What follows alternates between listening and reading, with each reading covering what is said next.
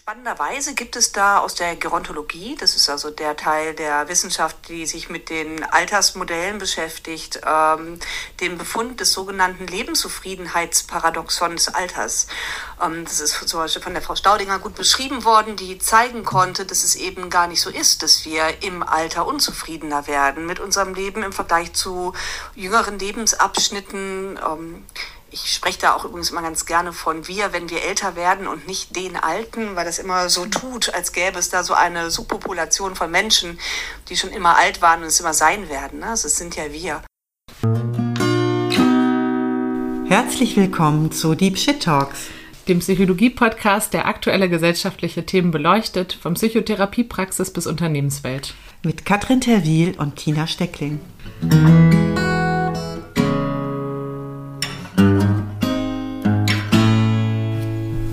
Hallo Katrin. Hi Tina. Ja, ich habe wieder eine therapeutische Einstiegsfrage für dich. Äh, wie hat unsere letzte Podcast-Folge für dich nachgewirkt? Die letzte Podcast-Folge, die hat echt schön nachgewirkt. Wir haben uns ja über LGBTQIA, äh, eine Trans-Community, ja, die bunte Welt eigentlich äh, jenseits von der Geschlechternormativität unterhalten.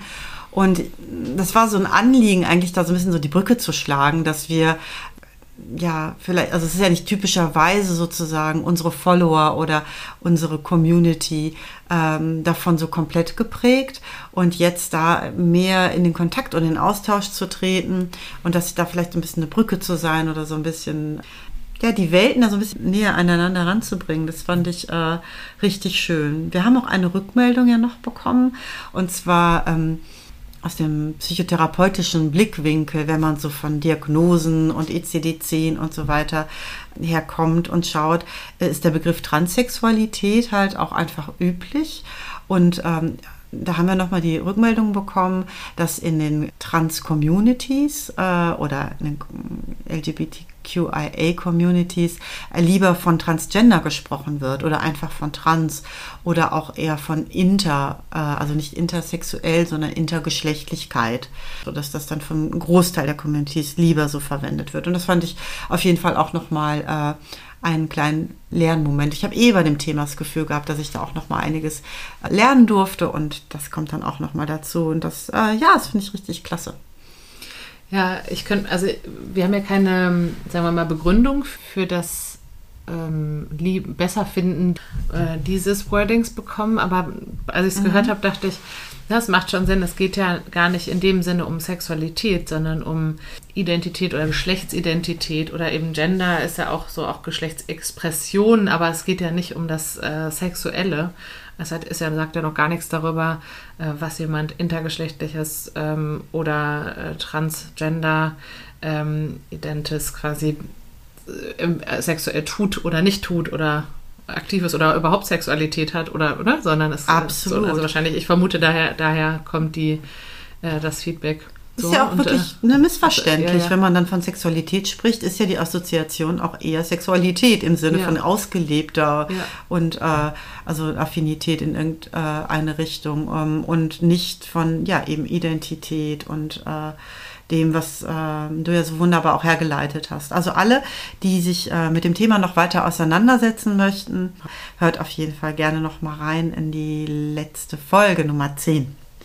So, und weiter geht's eigentlich auch so im, ja, damit so ein bisschen hinter die Kulissen zu gucken und hinter unsere eigenen Zuschreibungen und äh, Vorurteile und äh, Stereotypen Bilder.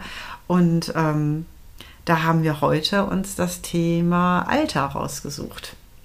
Ja, wir haben uns das Thema Alter, äh, älter werden oder altern ähm, rausgesucht, aber auch Altersdiskriminierung, äh, zu jung für den Job, zu alt für den Job, zu, zu jung, um kompetent erlebt zu werden, zu alt, um äh, lernwillig erlebt zu werden. Und da schauen wir uns verschiedenste Aspekte an.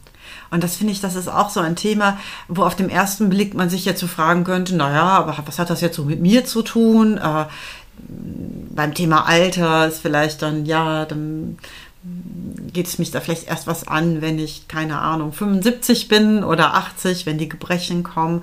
Aber auch schon jetzt und in jedem Alter gibt es äh, bestimmte Zuschreibungen, Bilder und auch Begrenzungen und eventuell eben auch Diskriminierung und Ausgrenzung oder auch, wo wir uns selber so limitieren. Und ähm, auch da war das jetzt so, je mehr ich mich jetzt so mit dem Thema beschäftigt habe und auch ausgetauscht habe im Vorfeld dieser Folge, wir haben auch so ein paar ganz tolle ähm, Interview-O-Töne wieder mit dabei, wurde das eigentlich auch noch mal deutlicher. Und da freue ich mich total, ähm, da heute ein bisschen so einzutauchen. Was hast du denn gedacht bei dem Thema?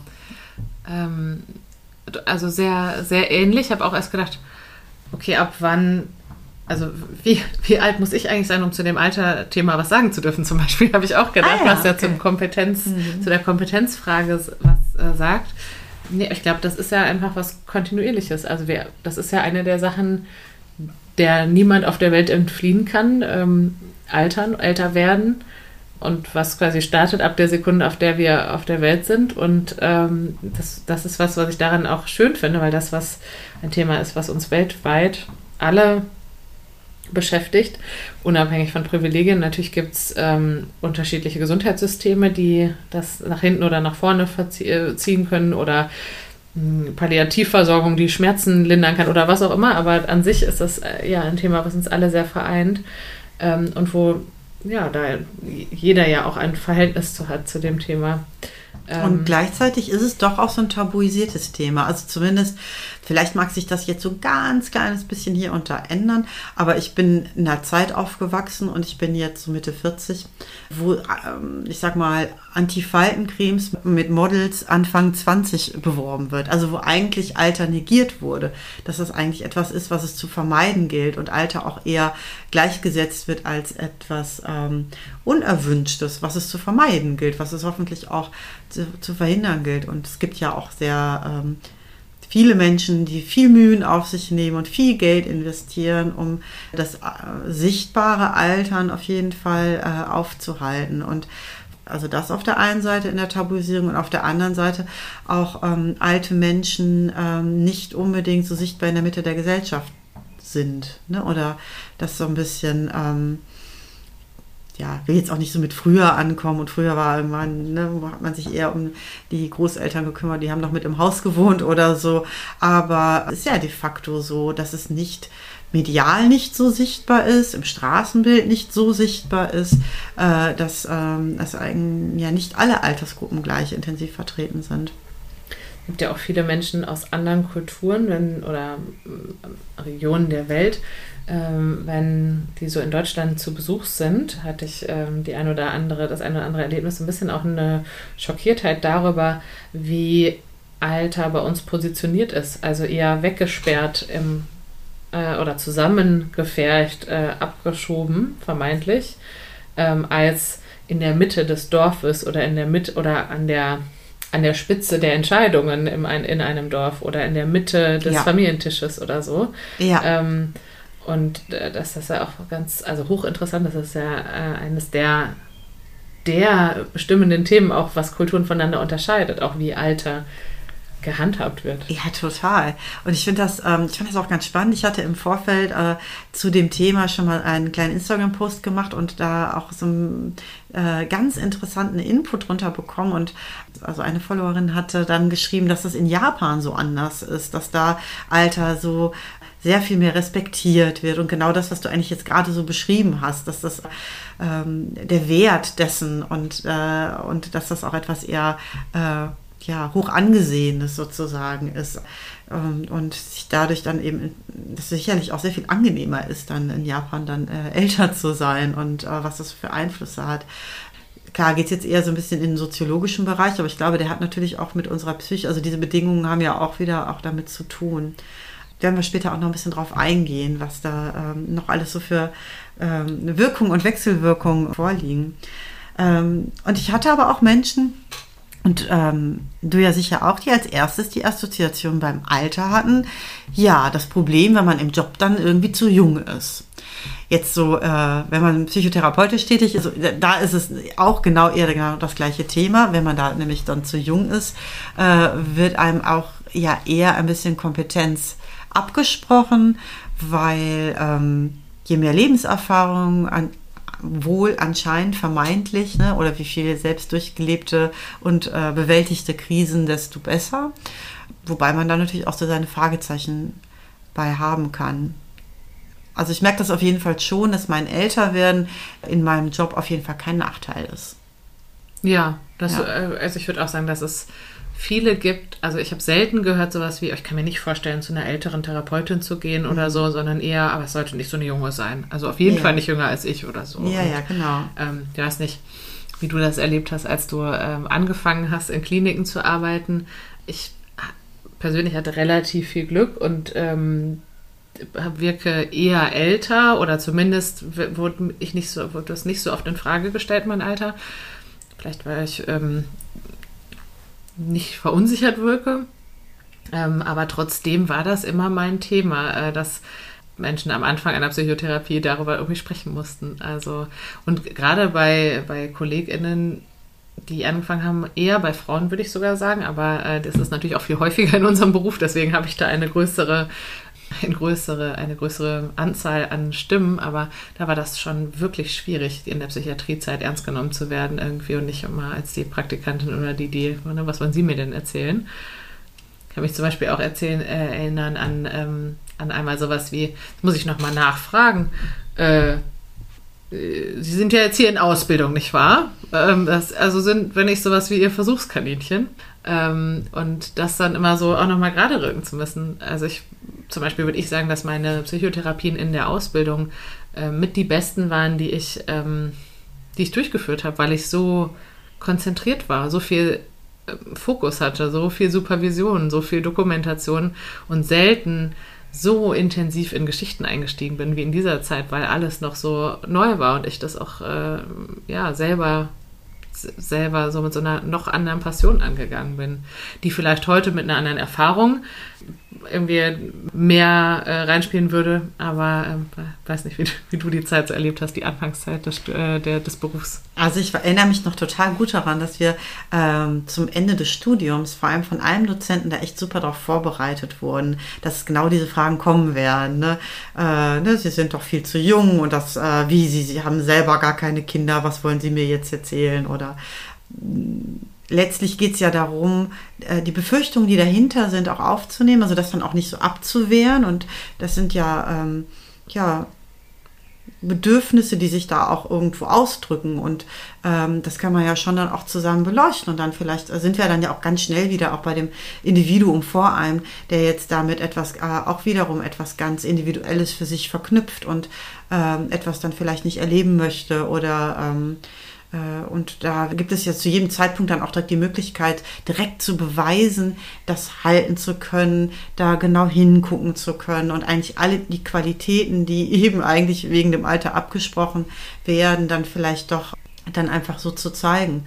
Oder es gibt natürlich auch die Variante zu sagen, naja gut, ich habe dann vielleicht nicht die und die Erfahrung, aber dafür ist mein Wissen gerade irgendwie äh, State of the Art, äh, ganz up to date und ganz äh, mit den neuesten äh, wissenschaftlichen Erkenntnissen und nicht irgendwelche alten Hüte oder so, die jetzt äh, mhm. vielleicht schon nicht mehr aktuell sind. Und ähm, aber ich finde es auch legitim. Ich würde das jetzt auch nicht so ganz kategorisch sagen, wenn jemand sich vielleicht jemand äh, eher wünscht, der irgendwie älter oder jünger ist, ähm, darf das ja auch da sein. Es geht, glaube ich, eher darum, wenn so ein ähm, sehr schnelles Vorurteil einfach nur ist dass es dann vielleicht auch sich lohnen könnte, dann ähm, da nochmal hinzugucken. So. Aber ja, doch, auf jeden Fall, das äh, ist aber letztlich auch nur ein Thema. Ne? Also ähm, dann ähm, geht dann vielleicht ein verunsicherter oder ein bisschen testender äh, Patient oder Klient dann so ein bisschen auf das Altersthema. Aber mein Gott, ne, wenn es äh, wenn es das nicht ist, dann ist es halt äh, irgendein anderes. Also von daher möchte ich jetzt auch nicht jungen Kollegen da irgendwie oder angehenden Kollegen da jetzt das so suggerieren, dass das jetzt so ein ganz schwieriges, äh, anhaltendes Thema ist. Ich hatte auch das Gefühl, dass wenn man da selber selbstbewusst und gelassen und offensiv mit umgeht, also jetzt nicht versucht, das irgendwie zu vermeiden, sondern dem ein bisschen Raum gibt, aber sich davon jetzt auch nicht so total einschüchtern lässt, dass das dann auch wieder schnell vom Tisch sein kann, weil dann fühlen wir auch eigentlich, ob das Gegenüber äh, ne, mit, einer, mit einer Präsenz da ist, die authentisch wirkt und Ich habe das ähm, auch als ähm, interessanten Prüfstein einer sich anbahnenden Beziehung erlebt. Ne? Mhm. So, ein, so ein Beziehungstest, den man auch gut mhm. bestehen kann. Ah, dann. Ah, das meine ich, genau. Ja, ja, ja. Genau. Und das ist halt was Offensichtliches, ne? so wie andere Dinge dann vielleicht auch offensichtlich ja. sind. Genau. Ja, womit wollen wir denn heute mal anfangen? Wir haben so vielen tollen Content heute. ähm, vielleicht fangen wir ähm, gerade mit dem an, woran ich jetzt in erster Linie gar nicht unbedingt gedacht hatte, nämlich mit dem zu jung sein, wenn das für dich okay ist. Total. Ja. ja. Und dann schließen wir einfach jetzt an das Thema an, was wir jetzt gerade hatten, aber gar nicht jetzt nur im ähm, Psychotherapie, mm, Coaching-Kontext sozusagen, sondern im allgemeinen beruflichen. Also es geht anscheinend vielen Menschen so, die äh, anscheinend noch nicht ein gewisses Alterslevel erreicht haben, was Mann und Frau anscheinend äh, erreicht haben sollte und die dann ja das ähm, ja, mit negativen Zuschreibungen oder wo eben Kompetenz irgendwie abgesprochen wird, konfrontiert wurden. So, wir haben einen ganz tollen O-Ton von der Miriam. Miriam, äh, ihr werdet sie vielleicht äh, von LinkedIn kennen. Miriam hat als Slogan, dass sie ähm, Leinen für Schweinehunde verkauft und man kennt sie mit ähm, bunten, tollen, äh, verschiedenen Haarfarben. Und äh, einige von euch werden sie vielleicht kennen, aber Miriam stellt sich auch nochmal selber vor. Mein Name ist Miriam Kopzan und ich bin selbstständig als Beraterin für Markenkommunikation. Mich beschäftigt das Thema insgesamt schon sehr, sehr lange. Alter und die damit unterstellten Kompetenzen und Erfahrungen und Fähigkeiten. Ich war schon sehr früh in meinem Leben selbstständig, bereits mit 22 und hatte immer das Gefühl, dass sobald ich mein Alter genannt habe, mir mein Gegenüber deutlich signalisiert hat, dass ich zu jung bin für das, was ich eigentlich tue und unabhängig davon, was ich bisher erreicht oder erlebt habe, war immer das Alter ein großes Thema, weswegen ich schnell dazu übergegangen bin, gar nicht mehr zu verraten, wie alt ich bin und einfach damit zu leben, dass ich durchschnittlich zehn Jahre älter geschätzt werde. Das erste Mal mit Alter, Aussehen und ja, Unterstellungen, möchte ich es mal nennen, in Kontakt gekommen bin ich, glaube ich, so mit 18. In dieser Zeit habe ich gekellnert. Und mir ist es sehr deutlich aufgefallen, dass ich mein Typ verändert habe. Ich habe mir die Haare von sehr lang relativ kurz geschnitten, äh, so ein kurzer Bob bis unter die Ohren. Und mir ist plötzlich aufgefallen, dass Menschen anders auf mich reagieren. Ich wurde als älter wahrgenommen. Ähm, es gab äh, natürlich auch von der Männerwelt deutlich andere Signale. Es waren eher ältere ja, Männer in Anzügen, älter in Anzügen, also ich hatte jetzt mal damals geschätzt so 30 bis 40, die plötzlich mit mir geflirtet haben.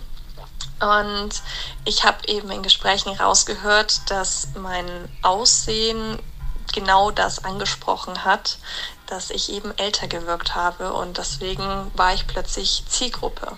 Das ja, war etwas für mich, was so in dieses private Flirt-Ding reingehört hat, äh, Partnersuche und sonstiges. Und ich war dann äußerst überrascht und wahrscheinlich auch sehr naiv, diesem, ja, genau diesem Thema wieder zu begegnen, als ich in die Arbeitswelt eingetreten bin und festgestellt habe, dass auch hier mein Aussehen und mein wahrgenommenes Alter plötzlich darüber entscheidet, wie kompetent ich bin, ob ich etwas kann oder nicht kann, was dazu geführt hat, dass ich einem bestimmten Idealbild hinterhergeeifert habe. Also mein erstes ähm, ja, Profilbild auf LinkedIn zum Beispiel war ich mit langen blonden Haaren im, mit Bluse und Rock und äh, sehr zurechtgemacht, super business-schick äh, was ich überhaupt nicht war als Person. Und ich denke, das haben auch alle irgendwie gemerkt.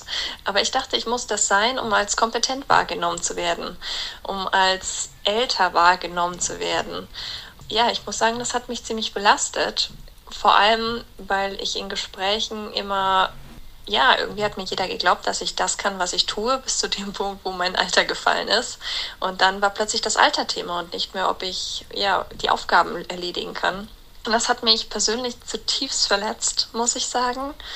Und ich habe das auch ganz oft bei anderen Menschen beobachtet, bei anderen jungen Menschen in meinem Alter, weswegen ich tatsächlich dazu übergegangen bin, ja, gar nicht mehr zu sagen, wie alt ich bin.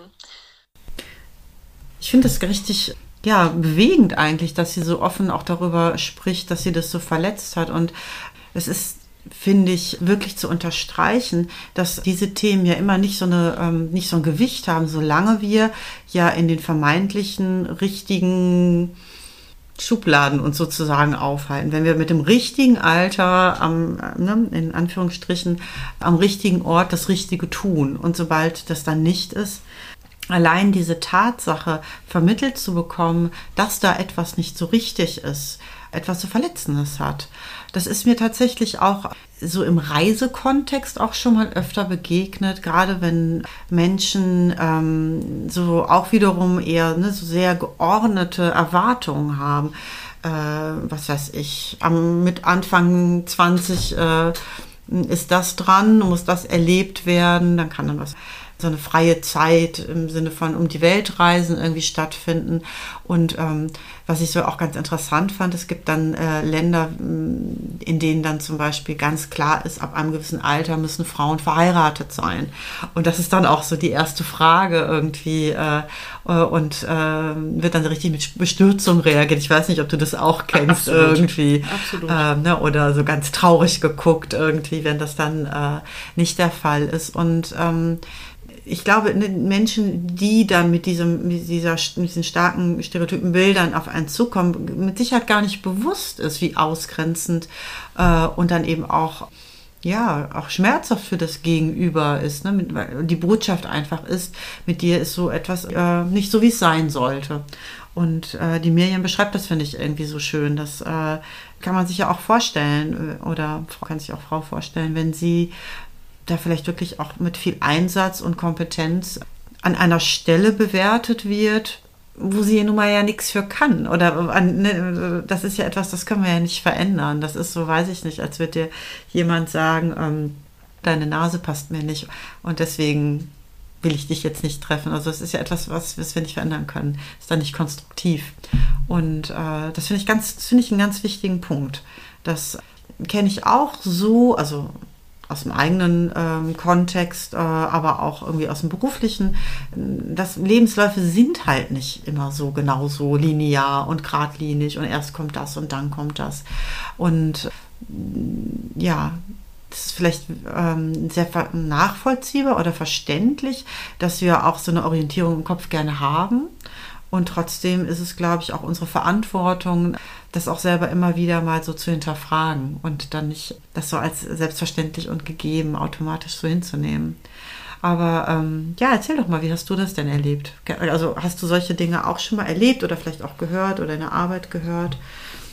Ich habe gerade kurz ähm, gedacht, dass ich äh, dein Beispiel mit der Nase äh, passend fand, weil es so unfall, also weil tatsächlich ja die Message ist, es ist irgendwas nicht richtig und du kannst ja sogar nicht mal was verändern dran gerade, du kannst dich nicht beweisen.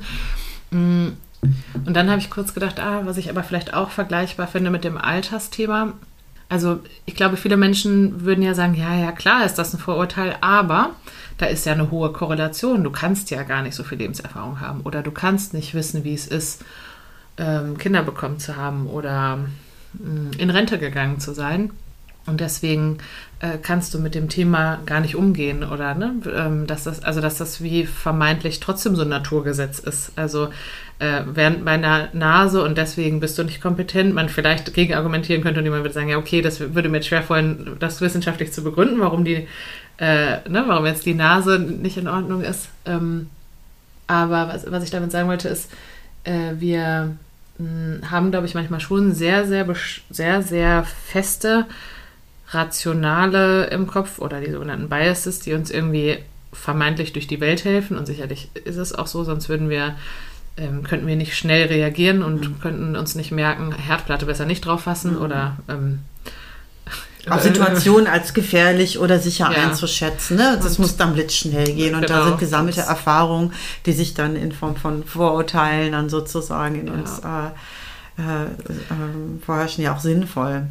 Also bei, bei mir zum Beispiel ist das Thema äh, natürlich, wenn man in so Diversity-Rollen arbeitet, ähm, dass ich mich rechtfertigen muss, ob ich so eine Rolle machen kann als weiße Frau. Das ist äh, nochmal ein ganz anderes mhm. Thema und ich würde jetzt vielleicht gar nicht so sehr jetzt drauf einsteigen. Ich finde, das könnte fast nochmal eine andere Folge sein, weil es da auch so um so spannende Themen geht wie ähm, muss man gelebte Erfahrung haben, um sich dafür einsetzen zu können? Äh, was heißt eigentlich gelebte Erfahrung? Ähm, und gibt es vergleichbare erlebte Erfahrungen und wird mir nicht vielleicht unterstellt, dass ich bestimmte Erfahrungen noch nicht gemacht habe und so weiter. Naja. Äh, aber auch so interessante Diskussionen wie Reverse Racism, gibt es das ja? Nein.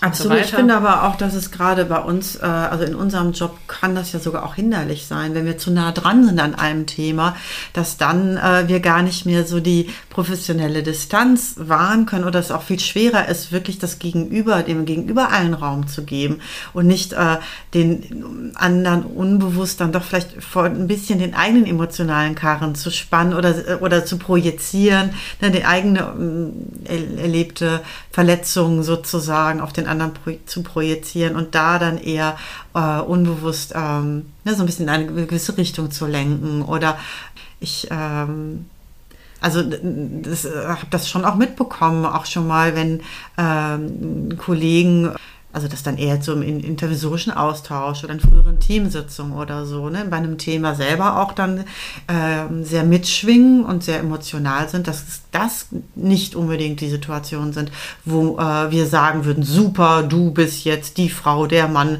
für das Thema, sondern eher, ja, kannst du machen, aber geh auch ruhig noch mal in Supervision damit, um ne, die Anteile ja. gut zu ordnen. Das heißt, ja, Warum solltest du es denn nicht können? Musstest, also, äh, das ist ja wirklich die Frage.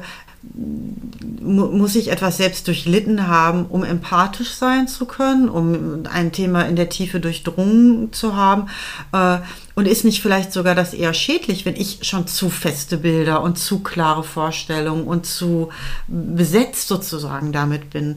Oder reicht es nicht wirklich einfach mit einem sehr offen äh, und sehr, ähm, ja, möglichst eben einfühlsam sich einfühlend in die Erlebniswelt des anderen sozusagen. Ähm, also ist das nicht vielleicht sogar das günstigere? Ja, also psychotherapeutisch zum Beispiel habe ich so ein, ähm, kann ich mich erinnern, dass ich mal eine Patientin hatte, die mir was vom Reitstall und von Pferden erzählte. Und ähm, ich würde jetzt nicht jedes Beispiel nehmen, wo es irgendwo ich erzähle, da wurde ich getriggert äh, oder so. Aber das ist äh, für dich relativ unverfänglich. Mhm. Und ich merkte, dass ich, ich hatte natürlich nicht so viele Rückfragen. Ich wusste, was ähm, ein Halfter ist oder was äh, Trab ist oder was ähm, irgendwie ein Paddock ist, ja, mhm. und ich ähm, das und ich nickte immer nur so verständnisvoll und ich brauchte, glaube ich, gar nicht sagen, dass ich auch mal ein Pferd hatte. Das war, glaube ich, klar, weil ich immer an den ja. richtigen Stellen gegrinst habe ja. oder genickt habe mhm. und keine Rückfragen hatte. Mhm. Und im Nachgang denke ich, ja, interessant eigentlich. Vielleicht hätte da äh, total was Wichtiges gelegen in diesen Stallgeschichten, ja. wo ich aber einfach nur genickt habe, wie äh, verstanden, kenne ich. Äh, ja I feel you. Mäßig, Absolut. Ne? Und dann, und da, also wenn ich da gefragt hätte, wäre vielleicht so ein ganz neues Universum draus geworden. Ja, also äh, diese, ähm, also finde ich ein tolles Beispiel. Also so diese Reiterwelt ist mir jetzt auch nicht so fremd und ich finde es gerade total ähm, ja, sonnenklar. In dem Moment, wo wir ja mit dem Thema irgendwie, also es angestoßen wird, läuft ja mein eigener Film ab, ne? Kommen meine Erfahrungen und meine Bilder und mein, und wenn, wenn wir jetzt, was weiß ich, von äh, Durchparieren oder eine Volte reiten reden, dann sind ja sind das alles schon mit, mit Erfahrungen, Bildern, Emotionen, Erwartungen, wie auch immer, äh, sehr besetzt. Und das ist dann auf jeden Fall wichtig, dass, äh, sich das sehr klar zu machen. Ich finde auch nicht, dass es dann unmöglich ist. Also so, kann man ja mit dann auch irgendwie insofern transparent umgehen, sagen, habe selber auch einen Bezug, um dann zu sagen, aber wie war es denn bei Ihnen? Ne? Oder wie ist es ja. denn bei Ihnen? Und das dann auch wirklich nochmal, ich finde, das ist dann nochmal so ein inneres, wirklich nochmal so, okay, das, das lasse mein eigenes lasse ich jetzt mal wirklich nochmal so zur Seite und jetzt äh, machen wir jetzt hier sozusagen nochmal neu, neue, neue weißes Blatt Papier auf den Tisch und ja. andere mal dann. Aber von daher, ja, aber was, ähm, was sind denn, oder was hat es denn dann auf sich mit diesen Zuschreibungen? Ja, beim, ähm, also wenn wir jetzt nochmal zurück zum Thema Alter gehen, äh, scheint es ja so ganz klare, also so fast schon so Naturgesetze zu geben, dass viele Jahre eine bestimmte Tätigkeit tun besondere Qualifikationen bringt. Und dass man zum Beispiel, um in einen Aufsichtsrat berufen zu werden oder um im Management zu sitzen oder hohe Führungskraft zu sein irgendwo, ähm, jetzt mal um so ein bisschen von dem Psychotherapeutischen wegzukommen, dass das das Gleiche ist, wie gut zu sein in einem Job, weil man ja eigentlich, wahrscheinlich die Idee ist, man hat so, so viele Situationen schon durchlebt und dass vielleicht die Parallele zu dem psychotherapeutischen, dass ich nicht den Eindruck hatte, ich war besonders in den Dingen gut, die ich schon 50 Mal selber erlebt habe, sondern es muss äh, das Thema oder die äh, Patientin äh, muss, wenn wir gut mit, zueinander passen und ich mit meinen Gedanken und Fragen den Prozess nach vorne bringe, dann bin ich hilfreich und dann bin ich gut in meinem Job. Ähm, und das finde ich ist in Führung durchaus ähnlich. Oder äh, die Frage, wer wird in Aufsichtsräte berufen? Ähm, da gibt es ja ganz, ganz wenige und seltene Ausnahmen, dass äh, teilweise auch, also ich, mir fallen zwei Beispiele ein, wo Menschen unter 18 ähm, auch wirklich in zumindest in so Consultant-Rollen oder ins, äh, in irgendwie CTO oder sonst was Rollen berufen wurden, und das natürlich ein, also für viele ein großer Skandal ist. Ja? Wie kann jemand zum Thema Aktien oder zum Thema ähm, Markenkommunikation ja, oder so dann jetzt äh, Führungskraft sein oder in so ein Managementboard berufen werden? Ähm, aber eigentlich äh, finde ich das äh, gerade total toll, weil ich meine, eine Firma kann sich doch überhaupt nicht erlauben, nur die Ziel, also eigentlich schon außerhalb der Zielgruppe Entscheidungen zu treffen ähm, und jemanden zu haben, äh, der mit, der, mit so einer ganz jungen Brille aufs Unternehmen guckt und sagt, also ist das nicht vielleicht ein bisschen verstaubt oder müsstet ihr nicht ähm, Folgendes tun, um irgendwie mitzuhalten oder interessant zu sein für die Jugend? Also ich meine, das müsste ja eigentlich die Business Development Idee sein, die man hat, so junge Menschen an Bord zu holen. Ähm, und dafür müssen die nicht 30 Jahre lang äh, sich nach oben geackert haben. Ähm, aber das ist natürlich was, was ähm, immer in so Kon ja, in so Strukturen so schwer zu argumentieren ist, weil es wiederum andere Menschen gibt, die seit 30 Jahren da sind, um sich nach oben zu ackern. Also auch zu, äh, da oft das einfach nur so ein reines Politikum ist, dass es nicht geht, weil das Unmut bei anderen erzeugen würde und gar nicht unbedingt, weil die Person gut ist. Ich ähm, denke da gerade auch an die Frenzi Kühne, die ähm, ja als junge Aufsichtsrätin ähm, ganz viel interviewt wird und dann äh, Fragen bekommt, die immer um Geschlecht und Alter gehen. Sie als junge Frau mhm. oder sind Sie berufen worden, weil Sie eine junge Frau sind oder sehen Sie das als junge Frau anders? Oder was bringen Sie denn mit? Also sie mhm. erzählt zum Beispiel, dass sie ähm, ganz oft erstmal erklären muss, ähm, was, sie, was sie an Expertise mitbringt, während andere vorgestellt würden in Interviews, das ist Wolfgang Müller ähm, oder Thorsten, wie war das? Es gibt mehr Thorsten in äh, Vorständen als Frauen. Es gibt doch. Ah, nein. Ja, ja. Es gibt, ähm, ja, deutschlandweit, es gibt sogar ah. zwei äh, männliche Vornamen. Ich weiß nicht, ich glaube Andreas und Thorsten oder irgendwie so, aber es gibt mehr Thorstens in deutschen Vorständen, als es insgesamt Frauen gibt. Also von daher Herr Thorsten Müller ist seit 17 Jahren dort und dort ähm, oder Herr Thorsten Müller ist in den Aufsichtsrat berufen worden, Punkt. Und nicht warum. Ne? Ja, ne? Das muss dann das gar nicht mehr, das äh, muss gar nicht mehr in Frage gestellt werden. Und der werden. Witz ist, es ist ja gar nicht so, dass dann wirklich jeder dann genau nochmal nach dem Lebenslauf und den Erfahrungen und nach den 30 Jahren Ackern schaut, sondern dann geht es ja auch wirklich dann auch, das fand ich bei dem Beitrag von Miriam auch irgendwie so sprechend, auch einfach um so äh, äh, visuelle Assoziation. Ne? Sie hatte äh, gesagt, sie hat sich äußerlich verändert und dann äh, wurde ihr anderes zugeschrieben. Das heißt, wenn ich einfach nicht sage, wie alt ich bin und ich ähm, ne, kleide mich jetzt irgendwie anders oder keine Ahnung, ne, wirke da so, so ein bisschen auf die Optik ein, dass dann auf einmal äh, dann vielleicht dann, wie gesagt, sich dann solche anderen Zuschreibungen, andere Türen öffnen. Da sieht man dann ja erst recht auch nochmal, wie, wie absurd das so ist. Also ich habe das auf jeden Fall schon häufiger erlebt. Auch zum Beispiel in die Richtung, wenn es auch so um Attraktivität geht, dass äh, da dürfen dann zum Beispiel ähm, wie ich das zumindest schon mal mitbekommen habe, Männer nicht zu jung aussehen. Also es ist dann nicht von Vorteil beim Flirten, keine Ahnung, wenn jemand Mitte 30 ist, aber aussieht wie 18. Jetzt hatte ähm, die Miriam das auch so beschrieben, dass sie mit 18, das, das ist dann nicht so gut war. Also, aber sieht man dann auch mal wieder, das ist äh, ähm, zu jung darf es nicht sein, zu alt darf es nicht sein und eigentlich ist es alles äh, ja doch nur irgendwie äh, die eigene Projektion verbunden mit dem, was, was da so visuell wahrgenommen wird und äh, ja nicht wirklich äh, ne, geprüft und äh, ähm, erfragt, sozusagen, was da an Lebenserfahrung oder an Einstellung oder, oder so ähm, quasi wirklich dahinter steckt. Also mir ist gerade übrigens noch was eingefallen für die, die das spannend fanden. Ähm, es ist der Thomas-Komplex oder der Thomas-Kreislauf oder das Thomas-Phänomen und nicht Thorsten. Ach so. Aber, aber man findet auf jeden Fall was dazu, wenn ja, einen das interessiert. Das Prinzip wurde klar. So, und dann äh, hören wir noch mal einmal rein bei äh, Miriam und ähm, die schlägt dann auch den Bogen nicht, also von dem zu jung sein hin auch zu dem älteren Alter. Hören wir mal rein. Jetzt in meiner Arbeit beobachte ich tatsächlich eher das Gegenteil. Ich selber habe mit dem Thema abgeschlossen. Ich stehe dazu, dass ich relativ jung, selbstständig und ich würde jetzt auch mal behaupten, erfolgreich bin. Ähm, ich begegne aber eher ja, älteren Menschen, die irgendwie auf dem Abstellgleis gelandet sind. Ich sehe in Unternehmen Menschen, die ihr Leben lang unglaublich viel geleistet und gelernt haben, Dinge, die andere gar nicht können, weil man dafür jahrelange Erfahrung braucht. Und da wird dieses Wissen einfach nicht angezapft, das wird nicht wahrgenommen, nicht benutzt und diesen Menschen wird auch gar nicht zugetraut, noch mehr zu lernen, wie ein Wasserglas, das einfach voll ist und man denkt, da passt nichts mehr rein. Aber es ist ja trotzdem so, dass sich auch diese Personen weiterentwickeln wollen, dass die Interessen haben und dass die nach neuen Herausforderungen suchen.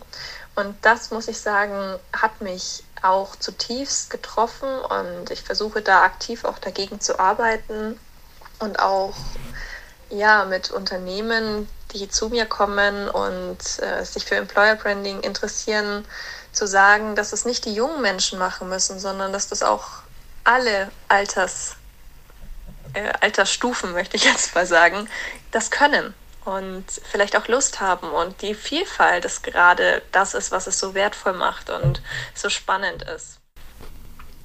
Ja, also im Berufsleben ist das ja wirklich auch nochmal ein ganz äh, besonderes Thema wo ab einem gewissen Alter ähm, ne, nicht nur eben beim zu jung sein, sondern eben jetzt auch im Kontext von zu alt sein, ja, Mann, Frau fast äh, das, den Eindruck hat, dass so auf, plötzlich dann die Möglichkeiten irgendwie sich äh, sehr stark ausdünnen und ja, viele Türen zugeschlagen werden.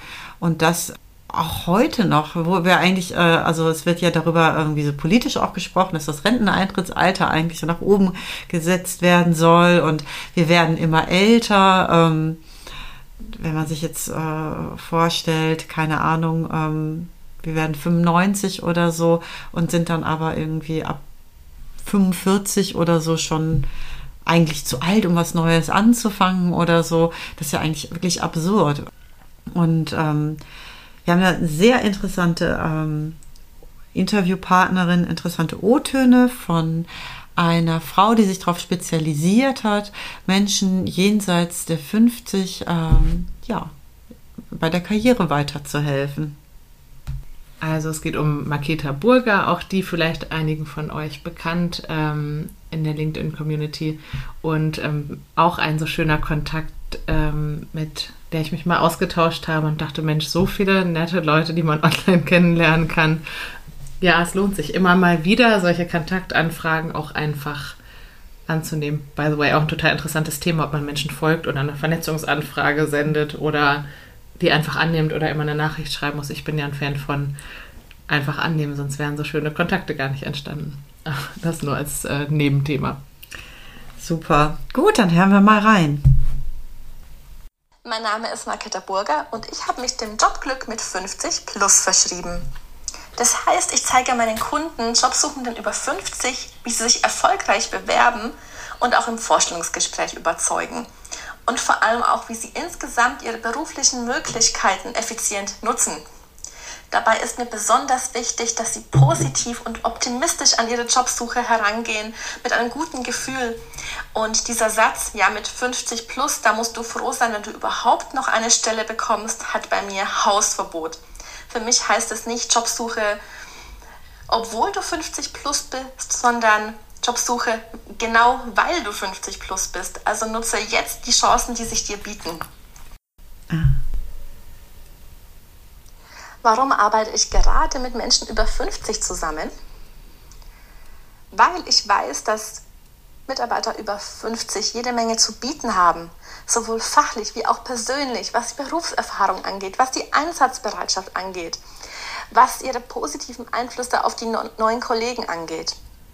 Und genau diese Menschen, die so viel können, die so viel wissen und die wirklich so viel geben, die werden immer ungerecht behandelt, sei es im Bewerbungsverfahren, aber sei es auch intern.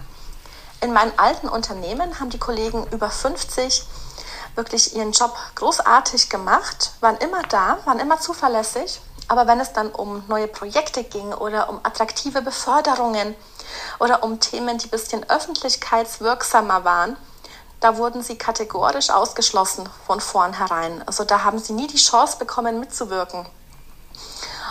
Das fand ich schon damals ziemlich ungerecht. Und deswegen habe ich es mir heute zur Aufgabe gemacht, dort für einen gewissen Ausgleich zu sorgen, weil ich bin ja eine jüngere Person, eine jüngere ehemalige Personalerin. Ich weiß, worauf es im Bewerbungsverfahren ankommt und ich kann bei Ihnen gewisse Perspektivenwechsel auslösen, damit Sie trotzdem im Bewerbungsverfahren erfolgreich sind. Ja, an dem, ähm, dem O-Ton mag ich die Aufzählung der positiven Aspekte, die Erfahrungen und äh, das, das Wissen, ähm, aber was ich auch ganz interessant fand, das war ja nur ein kleiner Aspekt, aber der Einfluss auf die anderen. Und ähm, das erinnerte mich an was, was ich mal in einer sehr, sehr, in einem sehr stressigen Moment gehört habe, in einem äh, sehr schnellen, in einem sehr erfolgreichen Unternehmen. Sowas wie, Mensch, wenn wir hier so, äh, wenn wir hier so Betriebsomis hätten, die auf so Bänken sitzen würden und sagen würden, ihr Lieben, es ist alles in Ordnung, es wird alles gut, durchatmen, wir schaffen das ähm, oder ähm, ne, so, wir kriegen das hin, äh, nicht so stressen lassen oder einfach so mit so ein bisschen Lebensweisheit so ein anderes, äh, ein anderes Gefühl von, was ist eigentlich wichtig und worauf müssen wir uns konzentrieren oder ne, ich habe schon andere Sachen überstanden oder ich habe solche Krisen schon durchlebt, ähm, was das so mit einem Team machen kann. Und das ist mir irgendwie hängen geblieben als Bild, auch wenn das auch ein bisschen klischeehaft ist, ne, die Oma auf der Bank, aber irgendwie ist mir das hängen geblieben, was das auch machen kann, wenn vielleicht jemand so eine, eine Ruhe reinbringt oder eine, eine Zuversicht, dass äh, irgendwas überstehbar ist zum Beispiel oder was eigentlich zählt. Ähm, und das ist vielleicht auch wieder eine Zuschreibung, dass ähm, Menschen, wenn sie älter sind, ruhiger sind oder weiser oder andere besser beruhigen können. Das muss ja auch nicht unbedingt stimmen, aber irgendwie ist mir das Bild hängen geblieben. Absolut. Ich hatte das auch so im äh, Vorfeld zu dieser Folge im Gespräch, was, ähm, was könnte es für einen Einfluss auch haben, äh, dass auch gerade, also wenn die, das, der Alters, oder die Altersverteilung sehr divers ist in einem Team und habe da auch die Rückmeldung bekommen, dass die Erfahrung zumindest war, dass es was äh, Erdendes haben kann, wenn es auch äh, ein paar ältere äh, Teammitglieder gibt und dass es ähm, äh, da so, ja, wie du es so beschreibst, also sei es eine gewisse Ruhe oder eine gewisse Sicherheit oder etwas, was so in der Dynamik untereinander, wie ich sag mal, noch so eine andere Zutat oder noch so ein äh, anderes Gewürz, was ja auch vielleicht insgesamt auch für ähm, so äh, diverse Zusammenstellungen oft spricht, aber dass eben auch auf der Achse die Unterschiedlichkeit dann eher so, ich sag mal, ne, so ein runderes ähm, Ergebnis sozusagen haben kann. Und ähm, ja, da geht ähm, die Maketa gleich auch nochmal so ein bisschen drauf ein. Hören wir nochmal rein. Eine Sache, die mich wirklich absolut wütend macht, ist, dass Bewerber über 50 von vornherein gar keine Chance zu bekommen, sich vorzustellen und zu zeigen, was sie drauf haben könnten. Das ist, in, das ist so ein richtiger Altersfilter der Unternehmen, der angewandt wird. Und ja, aus für mich unerklärlichen Gründen beziehungsweise wegen Vorurteilen, die herrschen. Vorurteile wie Mitarbeiter über 50 kommen mit, den modernen Medien und der Technik überhaupt nicht mehr mit. Oder Mitarbeiter über 50 sind eingefahren und geistig unflexibel. Mitarbeiter über 50 lassen sich von mir nicht führen, gerade wenn ich noch jünger bin. Sie sind ständig krank und haben häufige Ausfallzeiten. Oder sie sind bald wieder weg, da lohnt sich die Einarbeitung ja gar nicht mehr. Oder Mitarbeiter über 50 sind Besserwisser und rechthaberisch und lassen sich einfach überhaupt nichts sagen. Klar, es hängt natürlich immer vom individuellen Menschen ab, Natürlich gibt es in dieser Altersgruppe auch Menschen, die stur sind, die nichts Neues lernen möchten. Und es gibt auch Menschen, die führungsresistent sind, weil sie beispielsweise selbst lange Führungskraft waren und sich das schlecht unterordnen können. Aber ich kann wirklich sagen, die meisten meiner Kunden, die ich in den letzten fünf Jahren hatte, die über 50 waren, die wollten. Also die waren wirklich fit, die waren technisch absolut versiert. Und gerade was das Vorurteil angeht, ja, sie sind ständig krank. Ähm, wenn man das statistisch bewertet, ja, die Mitarbeiter über 50, die haben eine minimal höhere Ausfallquote als jüngere. Aber das Interessante daran ist, dass sie ja nur ausfallen, wenn sie wirklich ein schwerwiegendes Leiden haben. Also wenn eine OP ansteht beispielsweise oder wenn irgendwelche Verschleißerscheinungen eingetreten sind nach 30, 40 Jahren Arbeit. Sie würden nie blau machen. Also sowas wie Montags- oder Freitagskrankheiten gibt es in, in dieser Generation ja überhaupt nicht. Also es lohnt sich da definitiv immer hinter die Fassade zu schauen und aufzuwiegen, ist dieser eine negative Aspekt den der Mitarbeiter möglicherweise hat, das weiß ich ja gar nicht, wenn ich den überhaupt nicht einlade ins Vorstellungsgespräch, ist er das nicht wert, das zu kompensieren, weil er ganz andere und positive Einflüsse mit einbringt. Viele meiner Unternehmen, mit denen ich zu tun habe, die bestätigen mir das immer wieder, dass seit Mitarbeiter über 50 bei ihnen arbeiten, hat sich das Betriebsklima ins Positive verändert. Da habe ich ein kleines Beispiel von einem Start-up hier bei mir um die Ecke. Die haben so 25 Mitarbeiter und die haben früher immer nur in den Studenten rein oder bei Absolventen geschaut und dort rekrutiert. Und vor zwei, na, na, vor drei Jahren mittlerweile, haben sie sich wirklich dazu überreden lassen, von mir sich jemanden über 50 einzustellen in, in der technischen Abteilung. Also von wegen, die kommen mit der Technik nicht mehr mit. Und seit er dort ist, ist dort alles viel zuverlässiger geworden intern. Die Absprachen werden eingehalten. Und die jungen Azubis, die haben auch noch einen zweiten Ansprechpartner neben ihrem Ausbilder, der auch aus seiner Erfahrungsschatzkiste schöpfen kann. Also es ist nur eine Win-Win-Win-Situation und die sind jedes Mal wieder dankbar, dass sie den haben und sind da heilfroh darüber. Ja, auch hier gehen mir natürlich total viele Gedanken durch den Kopf ähm, zum Thema äh, Vorurteile. Mhm. Was ich ganz spannend fand, war das Thema nicht führen lassen, weil da habe ich so generell aufgehorcht und dachte, spannend eigentlich, dass man oft meint, Führungskräfte müssen, müssen irgendwie mehr Erfahrung haben in irgendwas oder das Wissen mindestens genau in der, also genau zu den gleichen Themen haben äh, oder jemand könne führungsresistent sein. Also was sind eigentlich Bilder von Führung? Weil es kann auch gut sein, dass ich eine absolute Expertin, eine junge Expertin in meinem Team habe mit einer Expertise, die ich selber nicht habe und die ich mir reingeholt habe, weil ich diese Expertise nicht habe, also generell ja auch in anderen Führungsstil anwenden muss. Ähm, aber gut, das auch nur wieder so als äh, Nebengedanken. Was ich ganz spannend finde, ist die Frage in Einstellungsgesprächen. Also ich möchte ja keine diskriminierenden Fragen stellen ähm, und irgendwie sagen, aha, aber Sie wissen schon, wie man die E-Mails bedient als, ähm, als 50-Jährige oder was auch immer.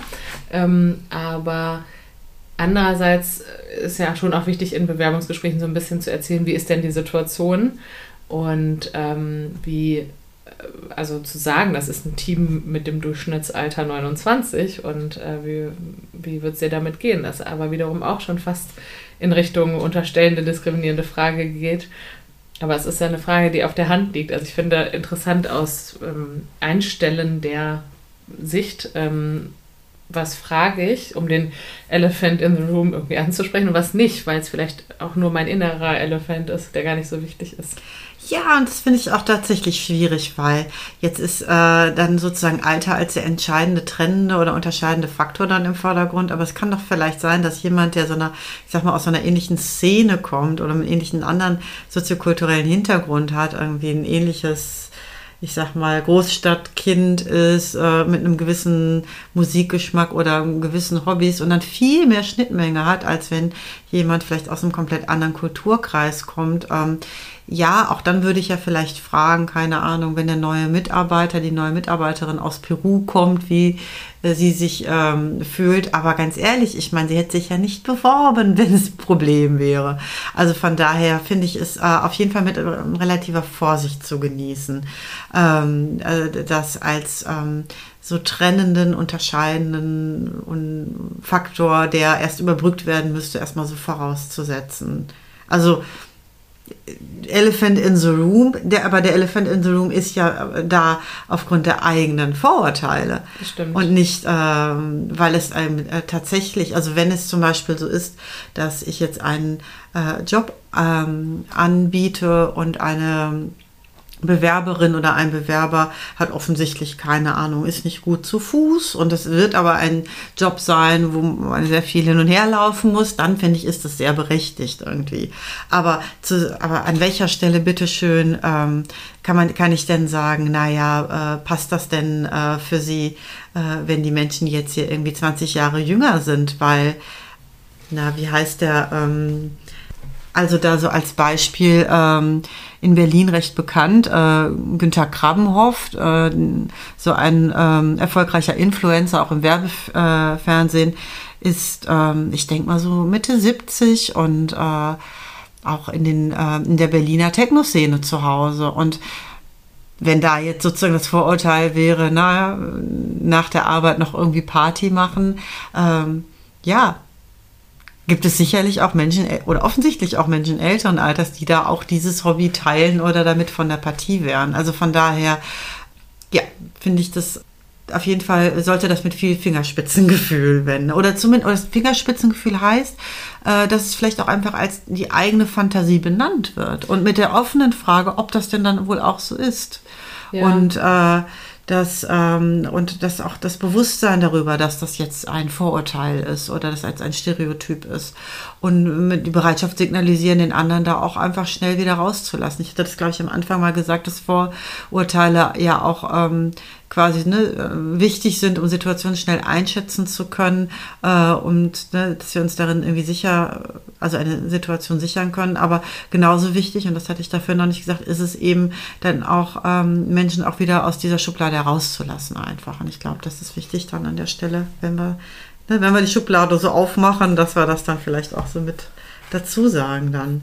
Für die Bewerbungsgespräche zum Beispiel würde ich vielleicht empfehlen, ähm, eher neutral das Team und die Situation zu beschreiben. Und da kann man es ja neben anderen Dingen erwähnen, dass äh, das Team, ähm, äh, also was, was da so für, für Menschen drin arbeiten oder zum Beispiel, dass, ähm, dass alle Deutsch muttersprachlich sind und dass zwar alle fließend Englisch sprechen und dass das die Unternehmenssprache ist, aber dass man das natürlich merkt in Smalltalks und ne, dass das sicherlich was ist, was, wo auch das Team sich ein bisschen umstellen müsste, wenn das erste Mal eine englischsprachige Person kommt und so ein bisschen so kann man es ja auch erstmal schildern, als erstes, was, keine, was kein Hindernis ist, aber erstmal eine Information über, was wird dich erwarten. Aber ich würde schon auch, wie du sagst, empfehlen, immer wenn man merkt, man sitzt gerade auf so einem sehr fiesen Vorurteil, das vielleicht auszusprechen, um sich dann eines Besseren belehren zu lassen. Besser als nicht drüber gesprochen zu haben und sich dann gegen die Person zu entscheiden, oder? Also ich, auch wenn ich mich da wahrscheinlich arbeitsrechtlich so in die Nesseln setze und man das wahrscheinlich besser nicht fragen sollte, aber es da mein Gefühl immer, also bevor ich jetzt Nein sage, weil ich denke, die Person will sich bestimmt nicht von mir führen lassen, weil ich jünger bin oder so, dann sage ich das doch lieber und sage, ähm, ich muss mal kurz ein eine Sorge teilen und bin total gespannt, was du dazu sagst. So, ja, ich, also. das, das finde ich, kann ja nicht, äh, nicht verkehrt sein, weil ähm, es ja Vorurteile sein könnten und Stereotype sein könnten, die ja die Mann, Frau wahrscheinlich nicht nur alleine hat. Und dann ist es ja schon auch, äh, also ich äh, habe da jetzt so ein bisschen mehr den ähm, psychotherapeutischen oder Coaching-Kontext, wenn und da sitzt ja der Therapeut, die Therapeutin auch mit den eigenen Vorurteilen ne, bei dem Gegenüber. Und äh, da ist es dann, ist die Situation ja gar nicht so unähnlich, sich dann auch vielleicht genauso der Vorurteile bewusst zu sein, die aber auch nicht so überzustülpen und dadurch den Raum so eng zu machen. Das, was weiß ich, ab einem gewissen Alter, ähm, keine Ahnung, ähm, Tindern jetzt nicht mehr, weiß ich nicht, äh, doch wahrscheinlich kein Thema mehr wäre oder ähm, dass äh, doch sicherlich jetzt nicht damit geliebäugelt wird, nochmal ne, die Branche komplett zu wechseln und eine neue Lehre zu machen oder was auch immer. Und damit das so wegzunehmen, dass das überhaupt gedacht werden kann. Und ich finde, das ist ja gerade irgendwie äh, der Job als ähm, Psychotherapeutin äh, dann alle ähm, Räume möglichst groß und, und, und aufzumachen und die Begrenzungen und oder die im Vorfeld schon äh, gesetzten engen Grenzen sozusagen erstmal auch in Frage zu stellen. Wobei es dann natürlich darum geht, das auch eher beim Gegenüber so zu initiieren. Und ja. in dem Bewerbungsgespräch ähm, geht es ja dann vielleicht auch darum, so als ähm, Arbeitgeber selber erst nochmal so seine eigenen Grenzen auch dann da ähm, ja, damit offen und tolerant und äh, reflektiert ein bisschen umzugehen. Ja. ja, also wie gesagt, es ist wahrscheinlich eine ziemliche Grauzone. Wahrscheinlich würden mir erfahrene RecruiterInnen auf die Finger hauen und sagen, also auf gar keinen Fall sagt man irgendwas zum, zum Alter. Aber mhm. äh, ich denke, bevor man ganz komische Fragen stellt und sowas sagt wie, ähm, äh, ja, also auf jeden Fall irgendwie mit irgendwelchen Unterstellungen anfängt oder den oder einfach eine Absage erteilt aufgrund des, aufgrund deswegen, dann doch lieber das eigene Gefühl aussprechen und sofort dazu sagen, dass das, ähm, dass ich das gerade sage, um diese, äh, um die Hürde, gar keine Hürde sein zu lassen. Ähm, aber gut, äh, vielleicht gehen wir nochmal auf das Thema Psychotherapie und auch Gefühle von ältere Menschen oder Menschen, die altern oder was sind so besondere Themen auch in der Behandlung ein. Dazu haben wir auch noch ganz tolle O-Töne.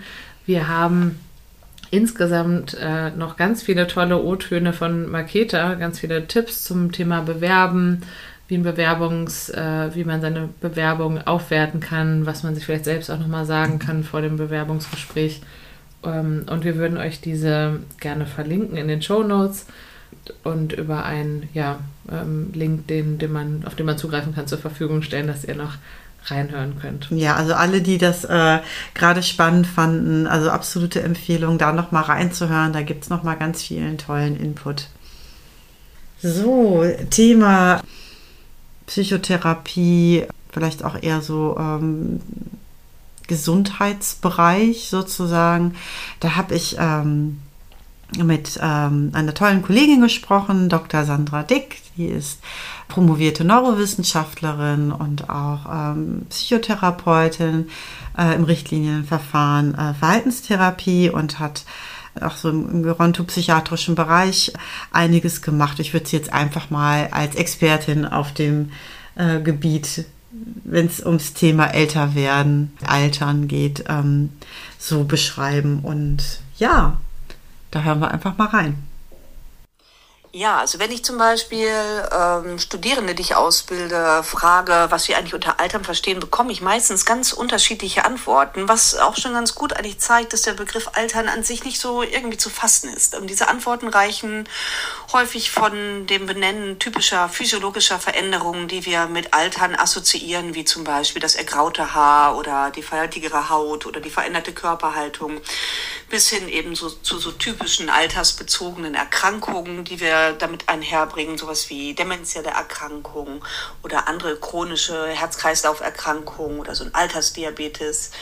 Ähm, aber bis hin auch eben zu diesem ganz äh, klassischen ähm, Lebensalter als Zahl. Die 65 wird ja häufig hier bei uns in Deutschland genannt. Die markiert ja den Eintritt klassischerweise ins Rentenalter, sodass hier auch eine Veränderung der Rolle, der Teilhabe am gesellschaftlichen Leben festgestellt wird, was dann ja auch dazu führt, dass jemand vielleicht andere Themen hat, auch irgendwann als jemand äh, um die 40, mm, so das Altern eben an sich gar nicht wirklich an etwas festzumachen ist. Und was man auch immer wieder sagen muss, ist, dass das Altern ein Lebensabschnitt, in dem die Entwicklung ähm, eine ganz hohe Varianz hat. Also die Entwicklung zwischen den Menschen extrem heterogen ist. Im Vergleich zum Beispiel zu Kindern, die, wenn sie gesund sind, ähm, immer ungefähr im gleichen Alter auf dem gleichen Entwicklungsstand sein sollten, was zum Beispiel motorische oder geistige Fähigkeiten angeht. Das sieht man ja in diesen U-Untersuchungen, wo man dann mit den Kindern hingeht und die Ärzte dann feststellen können, ob die Kinder entsprechend ihrer Altersstufe entwickelt sind. Im Alter verändert sich das. Das heißt, ich kann mit 75 schon ähm, ganz äh, hochaltrig ähm, daherkommen, nicht mehr fit sein, kaum noch teilhaben können am Leben, weil ich vielleicht schon diverse Erkrankungen habe, die mich daran hindern, vielleicht auch sogar das Haus zu verlassen. Und ich kann mit 85 noch total fit sein, vielleicht sogar noch nebenbei arbeiten und eine hohe soziale Teilhabe haben.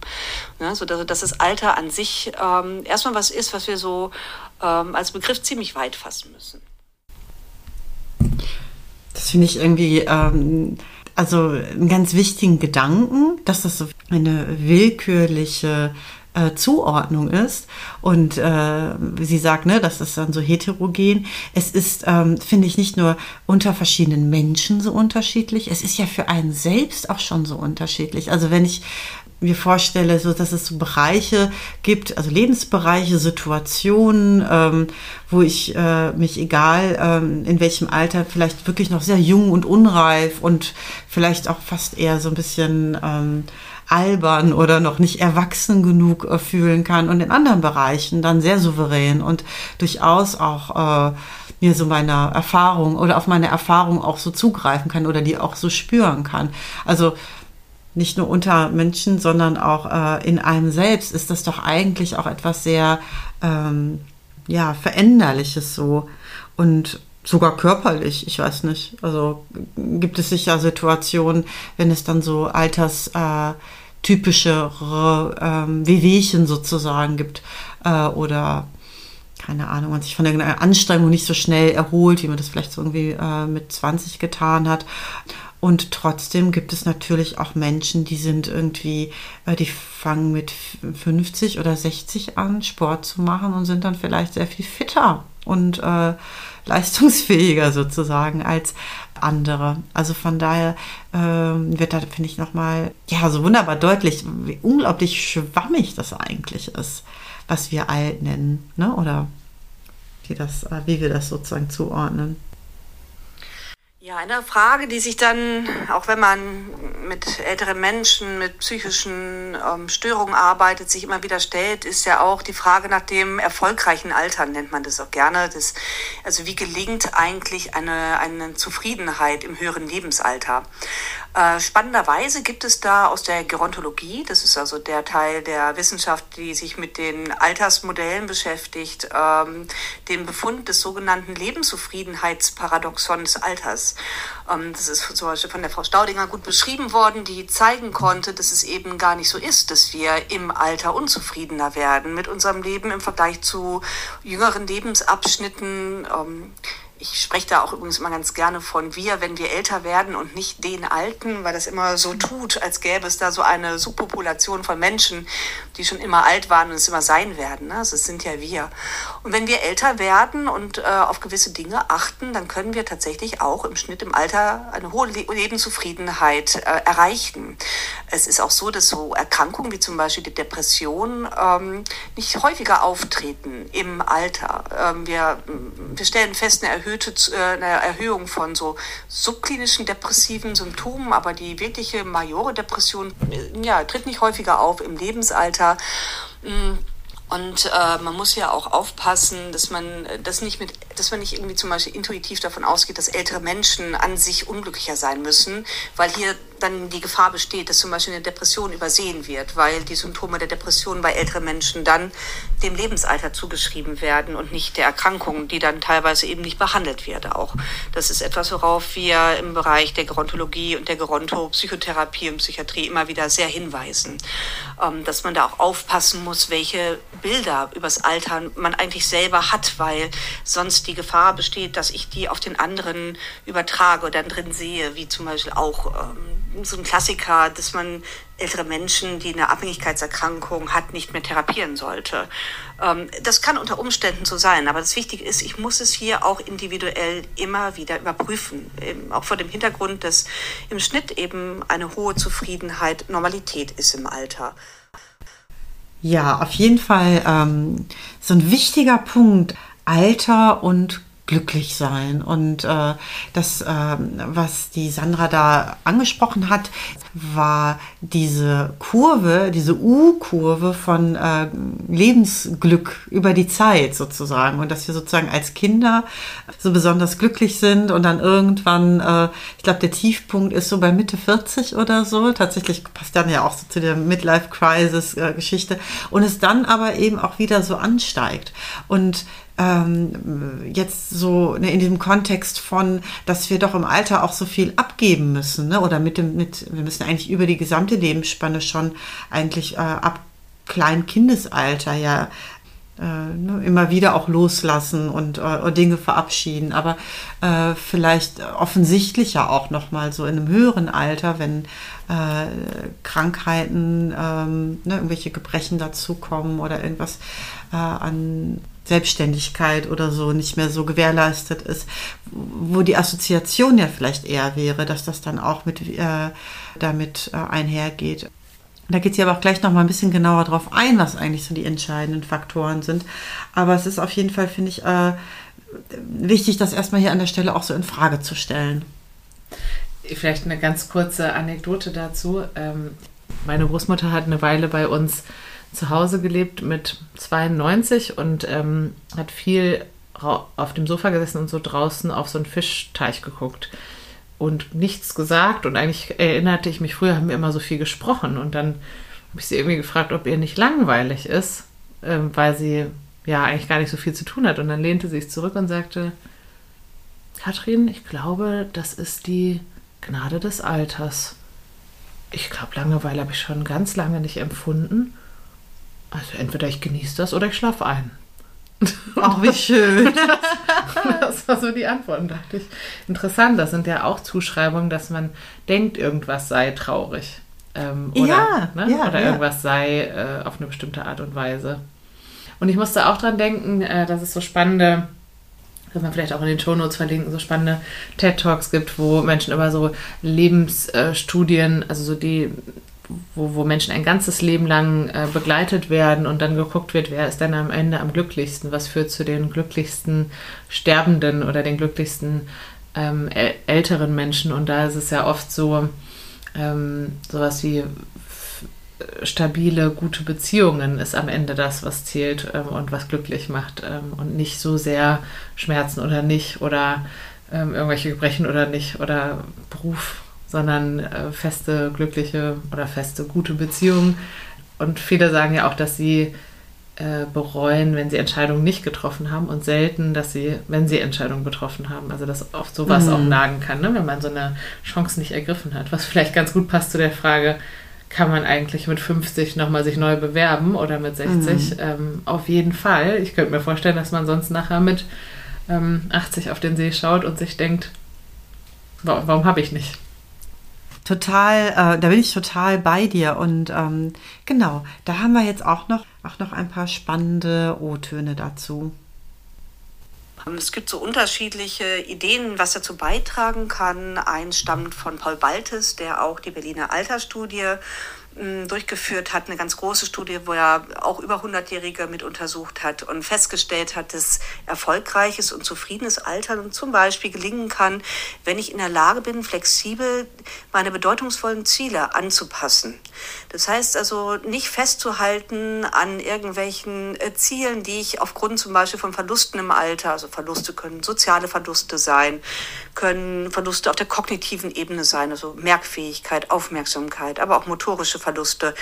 Äh, wenn ich daran festhalte, dann kann ich ganz unglücklich werden. Wenn ich zum Beispiel immer einen ganz großen Garten mit 2000 Quadratmeter hatte, um den ich mich gekümmert habe und der dann plötzlich mich doch überfordert, weil ich das alles nicht mehr schaffe und äh, dann vielleicht hingehe und sage, jetzt muss ich den ganz abgeben, obwohl das das wirklich ist, was mich im Leben glücklich macht, ähm, dann ist es äh, laut äh, Paul Baltes halt wichtig, zum Beispiel zu gucken, an diesem bedeutsamen Ziel festzuhalten, aber mit äh, sogenannten Optimierungs- und Kompensationsstrategien zu arbeiten. Also vielleicht zum Beispiel den Garten einfach ein Stück zu verkaufen, den kleiner zu machen, weniger verschiedene Pflanzen anzupflanzen, mir Hilfe zu holen oder mir einen Sitzrasenmäher zuzulegen, so dass ich ähm, dieses Ziel, das mir viel Kraft gibt, beibehalten kann im Leben.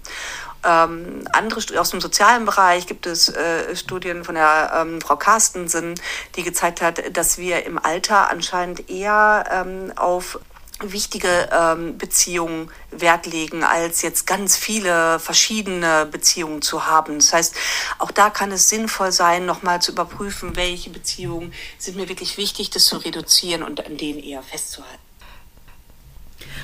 Das sind ja im Prinzip auch Strategien, die ja auch ne, so im psychotherapeutischen Kontext einfach auch ähm, wichtig und erfolgreich sind. Also wenn ich jetzt aufgrund von einer Erkrankung oder so etwas nicht, nicht oder nicht mehr oder im Moment nicht machen kann, kann der Rat an der Stelle ja auch sein oder die Strategie, anzupassen. Und ähm, kennst du ja sicherlich auch so, vor allem so in Richtung Burnout-Prophylaxe oder so, dass es dann, oder auch wenn jemand erkrankt ist, ähm, dass es gar nicht äh, darum geht, jemanden so lange nach Hause zu schicken, bis er wieder gesund ist, sondern auch dann eben, dass es viel hilfreicher ist, den, die Arbeitsbelastung, die Anforderungen eher so anzupassen an das, wie es dann gerade geht. Und es ist eben nicht in diesem Schwarz-Weißen ganz oder gar nicht irgendwie, äh, das so als Lösung gesehen wird. So, weiter geht's. Ja, zu der Frage, welche ähm, Herausforderungen und Aufgaben im psychotherapeutischen Kontext ähm, einhergehen ähm, mit äh, der, der, ja, bei der Arbeit mit älteren oder auch hochaltrigen Patienten, die man dann eher im stationären Kontext dann äh, trifft. Da kann ich äh, vielleicht erzählen, dass ich da gerade als Supervisorin in einer ganz tollen Studie von der äh, Professor Eva Marie Kessler hier in Berlin ähm, teilnehmen durfte, die ähm, aufsuchende Psychotherapie gemacht hat von ausgebildeten Psychotherapeuten, die depressive PatientInnen zu Hause aufgesucht haben. Und die Voraussetzung war, dass die PatientInnen einen Pflegegrad äh, bereits hatten. Und ähm, wir haben jetzt gerade tatsächlich auch nochmal für uns so ausgewertet, was so die zentralen Punkte eigentlich waren in dieser Arbeit und eben auch welche Herausforderungen da waren. Und was sich erstmal immer wieder zeigt als sehr ungünstiger Faktor im Alter, ist die Einsamkeit, ist die soziale Isolation, die Zurückgezogenheit, der Abbruch von Beziehungen, ähm, dann aber auch das Erleben von sich selber als Last ist ein ganz, ganz belastender Faktor für viele ältere Menschen ähm, gerade wenn sie angewiesen sind eben auf Hilfe und es merken und gleichzeitig ja aber Hilfe ähm, in Anspruchnahme nicht als Kompetenz, sondern eher als Schwäche äh, bewerten. Im psychotherapeutischen Kontext ergeben sich so die, klassischerweise die Herausforderungen, dass man seine Methoden doch ganz schön anpassen muss. Ja, ein Problem, das wir in der Versorgung haben, ist, dass wir tatsächlich eben äh, darstellen können, dass ältere PatientInnen deutlich äh, seltener Psychotherapie aufsuchen im Vergleich zu jüngeren PatientInnen. Und ähm, ja, hier tatsächlich äh, wichtig ist auch, dass das System auf der einen Seite nochmal dahingehend ausgerichtet wird, äh, dass die sogenannten Gatekeeper, also zum Beispiel Hausärzte oder Pflegedienste nochmal sensibilisiert werden dafür, dass äh, Psychotherapie im Alter hochwirksam ist. Denn das muss man auch klar sagen. Ja, also ähm, neben dem, was es für die Behandlung bedeutet und was man da beachten muss, was ich sehr spannend fand, ähm, habe ich aber bei dem Thema zur Last fallen und Schuldgefühle nochmal so gedacht, ja, das ist, glaube ich, auch das Schwierigste, fast schon, würde ich sagen, an, an dem Thema Altern und Versorgung von oder Unterstützung im Alter, dass dann ja die, oft die Familienkonflikte auch wieder so ähm, auftauchen. Äh, erinnert mich an unsere Folge, was war es, sechs zum Thema Familiendynamiken an Weihnachten, ja. wo irgendwie alles nochmal so aufkocht. Ähm, und dann, wenn so Pflegebedürftigkeit startet, ähm, finde ich, ist es ja, ist ja auch so, dass das wie so ein Anheizer von Familienkonflikten ist, weil plötzlich die Frage ist, welche Geschwister kümmern sich denn mehr, ähm, wer hat es denn mehr verdient? Ähm, und dann geht's, mischt sich das Pflegen oft mit dem Erbe und solche Dinge, aber auch, dass ähm, wir, glaube ich, oft denken, das sei man schuldig zu pflegen. Und andersrum, wir ja gerade gehört haben, es macht Schuldgefühle, gepflegt werden zu müssen.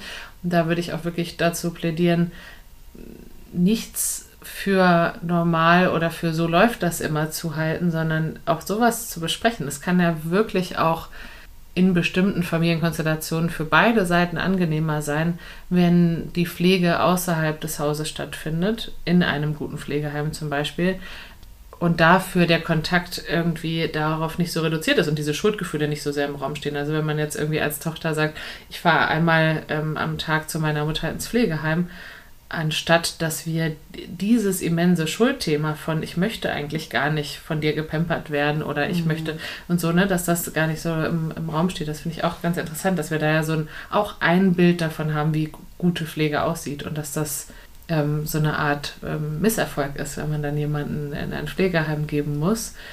Andersrum habe ich ja vorhin die Folge eingeleitet mit jemand wird so weggepackt. Äh, also das natürlich hat das auch diesen Aspekt, aber ich würde ähm, auch da dafür plädieren, nichts für selbstverständlich zu halten, dass das eine richtig ist oder das andere und auch da zu sprechen. Ja, total. Also das finde ich ein ganz, also auch so einen wichtigen Punkt und ich stimme dir da total zu. Also man sieht es nicht, aber da ähm, schaue ich nur äh, nickend und äh, zustimmend die ähm, diese Bilder im Kopf, das so vorwegzunehmen, was vermeintlich richtig ist und was, äh, was äh, in Ordnung äh, ist und äh, geleistet werden muss, was so vorbeigeht eigentlich an dem, ja, individuellen Empfindungen, vielleicht auch an der Geschichte äh, und an, ne, an der gemeinsamen Entwicklungsgeschichte. Und dass da es vielleicht gerade gut ist, auch ein gewisse Rollenmuster auch vielleicht nicht weiterzuführen oder äh, neue kreative Lösungen zu finden, mal in, in, eine andere Richtung, sich vielleicht auch dann auch äh, durch den Anlass von Rollenveränderungen, durch Pflegebedürftigkeit, äh, ich sag mal auch emanzipatorisch sich da weiterzuentwickeln. Und ich weiß nicht, das klingt jetzt vielleicht ein bisschen phrasenhaft, aber da gilt dann eben auch, wenn ich für mich gut sorgen kann und meine Grenzen kenne und für mich eintreten kann und Verantwortung für mich übernehmen kann, dann kann ich das letztlich auch viel besser für andere und auch vielleicht auch anderen äh, mehr ähm, den Raum lassen und äh, auch dahin zu fühlen, was fühlt sich denn für den anderen da überhaupt gut an. Aber dieses Motiv mit dem ähm, Angst davor zu haben, zur Last zu fallen, das ähm, ist mir auch schon öfter begegnet. Also das, äh, und ich weiß nicht, ob das äh, bei den Menschen, die noch nicht in der Situation sind, so sehr im Kopf ist, wie sehr es eigentlich Gewicht hat für die, für die das vielleicht näher rückt. So. Ja. ja, und vielleicht noch ein Gedanke. Ich versuche Menschen in meinem Umfeld zu überzeugen, Gespräche über eventuelle zukünftige Pflegebedürftigkeit ganz früh zu führen, nämlich dann, wenn das noch gar kein Thema ist und das ist total bedrohlich. Aber das ist ja der Zeitpunkt, wo noch verschiedene Möglichkeiten offen sind und wo man vielleicht auch gedanklich noch so ein bisschen flexibel ist und sich da Gedanken machen kann, was, wie möchte ich eigentlich altern, was hat das für Vorteile, wenn ich ähm, bei meinen Kindern einziehe, was hat das für Nachteile, möchte ich vielleicht in eine ähm, in eine WG ziehen oder so. Es gibt ja auch tolle Wohnkonzepte inzwischen ähm, oder StudentInnen-Wohnheime mit älteren Menschen oder was weiß ich. Also wenn man noch das Gefühl hat, ich äh, kann gerade eigentlich noch mitdiskutieren. Ich, oft machen wir das ja viel zu spät wenn der Mensch, um den es geht, schon gar nicht mehr mitdiskutieren kann oder ja. ähm, vielleicht schon an einer Demenz leidet oder ähm, und vielleicht wäre das gar kein Konflikt geworden und gar kein Abschieben irgendwohin. Vielleicht hätte die Person ohne Demenz gesagt, das finde ich eigentlich eine ganz gute Idee, ich muss auch nicht bei dir zu Hause einziehen, beispielsweise. Ne? Aber das machen wir ja nicht. Das ist ja kein Familienthema, was man bespricht zwischen ähm, nee, 30-jähriger Tochter und 60-jähriger äh, ja. Vater oder so. Als wäre das eher ein Affront oder irgendwie, ne? Es hat was äh, Tabuisiertes auf jeden ja. Fall. Und äh, ja, genau das ist, das ist so die Krux. Dadurch, dass es irgendwie, äh, indem sowas äh, anhaftet, irgendwas zwischen traurig, äh, wollen wir nicht, leugnen wir wie äh, Liebe, obwohl es ja jeden von uns betrifft. Also entweder erstmal indirekt, äh, aber über kurz oder lang ja auch ne, in, in jeder Rolle, auch in der anderen Rolle, ähm, ist es ja so wertvoll, sich dann eigentlich noch viel mehr auszutauschen und ähm, inspirieren zu lassen und auch den Horizont zu erweitern und ähm, mal so Netzwerke auch noch mal in eine andere Richtung zu haben. Und ich finde, dass ähm, und das ist vielleicht jetzt nochmal so, so ein kleiner ähm, Schwenk in eine andere Richtung, dass das Bild von Altern, was wir haben, ähm, ja nicht auch immer gleich ist, nicht mit Sicherheit nicht unbedingt so ist, wie wir das ähm, vielleicht äh, angetragen bekommen haben, aber dass es auch, finde ich, in jeder Generation auch nochmal ganz neu erfunden werden muss. Also wir werden, wir sind anders in unserem Alter, als es unsere Eltern waren. Und die waren schon wieder ganz anders, als es die Großeltern waren. Und die nach uns kommen, werden dann auch wieder ganz anders sein. Und eigentlich ist es so eine kreative Aufgabe eigentlich, immer wieder auch so sein eigenes Bild von Alter und was da eigentlich zugehört, neu zu erschaffen. Denn so wie ich Katrin, ich glaube nicht, dass wir irgendwann mal so in beigen Klamotten und kurzer Frisuren, äh, ja, dass auf einmal so den Stil so komplett wechseln werden, weil wir dann, keine Ahnung, ins Rentenalter eintreten. Also ich kann es mir nicht vorstellen. Also, weiß ich nicht. Ähm, wenn ich das in meinem Erwachsenenleben, ich meine, trage ich jetzt nicht, aber keine Ahnung, zum Beispiel Doc Martens trage, weil das jetzt irgendwas nicht so ein verbreitetes Modeaccessoire ist, warum soll ich das denn dann mit 75 oder 80 nicht mehr tragen, wenn mir dann, ne, warum sollte sich mein Geschmack so ändern? Wird es wahrscheinlich nicht. Äh, ich bin gespannt. Ich hoffe, wir machen dann auch noch die Dipshit ja, genau. Und dann gibt es dann noch mal so Fotos von den Schuhen dabei. Nein, es kann ja sein, dass dann auch vielleicht irgendwie so ein gewisser Gesundheitsaspekt mit besonders weichen Einlagen oder so dann auch durchaus äh, wichtig ist. Will ich ja gar nicht leugnen. Aber ich meine nur, dass, ich weiß nicht, das kennst du doch sicher auch, dass äh, unsere Elterngeneration äh, so ähm, bestimmte Anforderungen oder, oder bestimmte Werte hatte, was weiß ich. Ich sag jetzt mal so an Haushaltsführung oder so, wo es vielleicht noch ein bisschen traditioneller, also bei mir, bei den Eltern so aus der Nachkriegszeit auch noch so geprägt und äh, auch so das, das Frauenbild, das Haushaltsbild und was ich jetzt nicht unbedingt so übernommen habe. Und das wird ja auch nicht, also wie gesagt, es ist nicht irgendwann plötzlich so gekommen, dass sich das äh, durch das Älterwerden geändert hat. Ja, vielleicht ähm, ein paar minimale Sachen, aber nicht so grundlegend. Mhm. Und das, ich, was ich einfach nur sagen will, ist, also selbst wenn es sich ändert, wird es nicht genauso sein wie in der Generation davor. Und es ähm, ähm, vielleicht Fluch und Segen. Also es ist wenig Orientierung und äh, Orientierungslosigkeit kann auch unsicher machen, aber es ist auch eine tolle Chance, dass wir eigentlich, wenn wir jetzt sagen, irgendwie, nein, wir definieren jetzt einfach, der Spaß geht wirklich erst mit 60 los oder ne, so die tollste Zeit kommt ab 70 und das äh, wird jetzt in Zukunft dann auch genauso mit ähm, Agilität und Offenheit oder ähm, Attraktivität oder was auch immer ähm, assoziiert, ist das im Prinzip ja möglich, weil es im Prinzip, ja, letztlich ist es äh, ein menschengemachtes äh, Konstrukt oder vielleicht auch einfach so eine Frage von Marketing oder so. Also, ne? Also, okay, wir schließen die Folge mit, es braucht besseres Marketing für beige BHs. ja, wer weiß, vielleicht. Nein, nein aber ich stimme dir, äh, Spaß beiseite, nein, ich stimme dir äh, total zu, dass es, ähm, dass es und deswegen würde ich auch, wie gesagt, anregen, Gespräche zu oder da, sich darüber Gedanken zu machen, dann, äh, wenn eben noch auch Entscheidungsraum da ist, um dann so zu altern, nicht wie andere denken, dass ich altern möchte, sondern wie das zu mir und meiner Generation oder meinen Werten passt. Wer sich noch weiter mit dem Thema Psychotherapie für diese Zielgruppe ähm, beschäftigen möchte, die gehörten und weiterführenden O-Töne von äh, Dr. Sandra Dick werden wir auch in den Shownotes verlinken. Jetzt ist schon ein bisschen Zeit. Ich muss heute dazu sagen, wir hatten so vielen tollen Input und wir konnten jetzt nicht äh, alles vollumfänglich spielen. Und ich habe auch äh, ne, im Vorfeld auch noch andere Gespräche gehabt oder äh, Kommentare irgendwie bekommen, die auch toll waren. Und letztlich könnten wir jetzt, glaube ich, noch mal eine Stunde drüber weiterreden. Aber ähm, bis hier freue ich mich erstmal, dass wir so ein bisschen ne, den Raum das ein bisschen aufgemacht haben und ähm, würde sagen, bis zum nächsten Mal. Danke fürs Zuhören. Und ähm, genau, bis bald.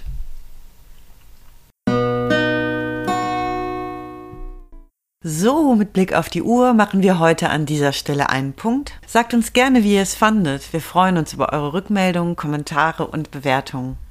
Das war's also von uns für heute. Mehr von Katrin gibt es bei LinkedIn und bei katrin-terwil.de und mehr von mir zu lesen gibt es bei soulmates.berlin und folgt mir gerne bei Instagram. Da bin ich Soulmates Berlin ohne Punkt dazwischen. Dann bis zum nächsten Mal.